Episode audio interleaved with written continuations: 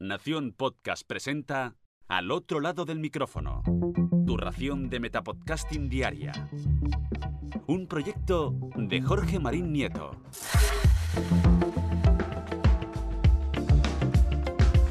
Hola, soy Tony Coulomb y te doy la bienvenida al otro lado del micrófono. ¿Alguna vez te has preguntado qué pasaría si cambiaras tu podcast de categoría? ¿Si te conservaría la autoridad adquirida o si por el contrario tendrías que ganarte el lugar de la nueva categoría empezando desde cero?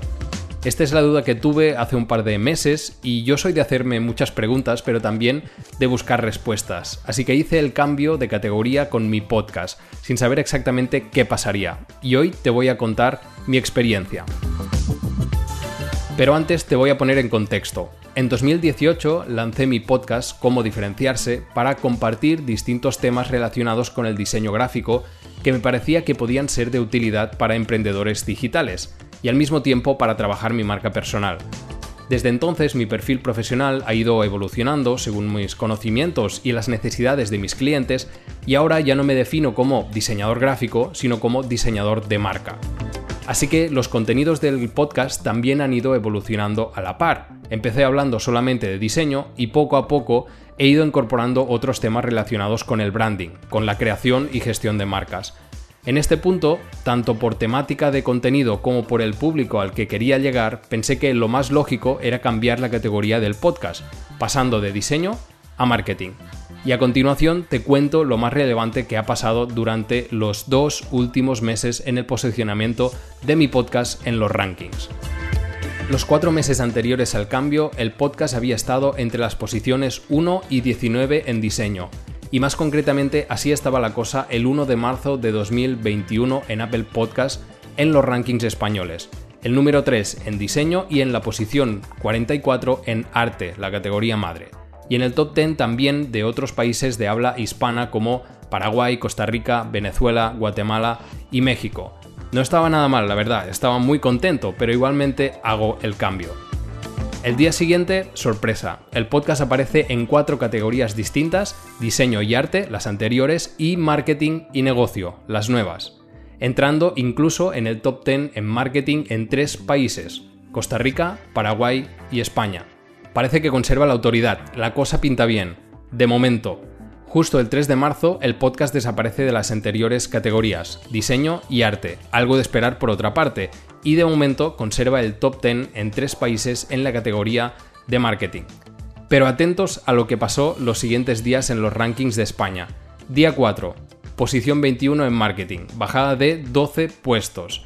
Día 7, posición 27 en marketing, pierde 6 puestos más. Aquí empiezo a pensar que el cambio quizás no ha sido muy buena idea.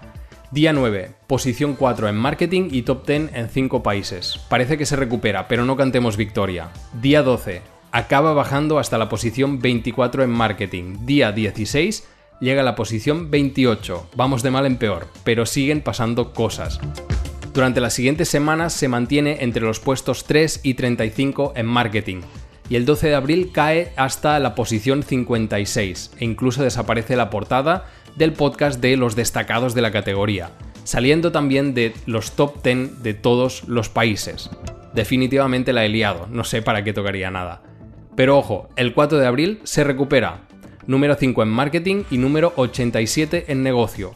Y el 21 de abril, nueva sorpresa, caída en marketing y negocio, pero al mismo tiempo vuelve a posicionar y bastante bien en diseño y arte, las categorías anteriores al cambio. En este punto yo ya no sé qué está pasando.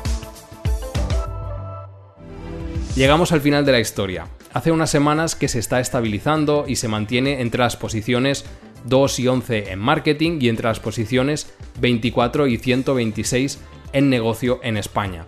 Hoy está en el top 10 de 8 países en marketing del total de 23 países en los que está posicionando, aunque mañana ya veremos.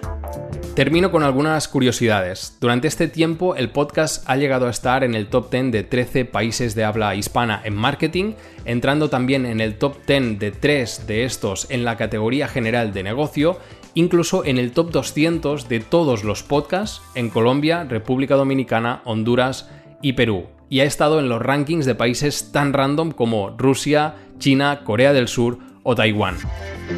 Se hace difícil sacar conclusiones habiendo un algoritmo de por medio. ¿Cómo hubiera afectado el cambio con un podcast con más autoridad que el mío? Quizás hubiera estado más estable desde el primer día y no se vería afectado por estas subidas y bajadas tan bruscas. ¿Y cómo hubiera afectado a un podcast con menos autoridad que cómo diferenciarse? Quién sabe si hubiera soportado el cambio.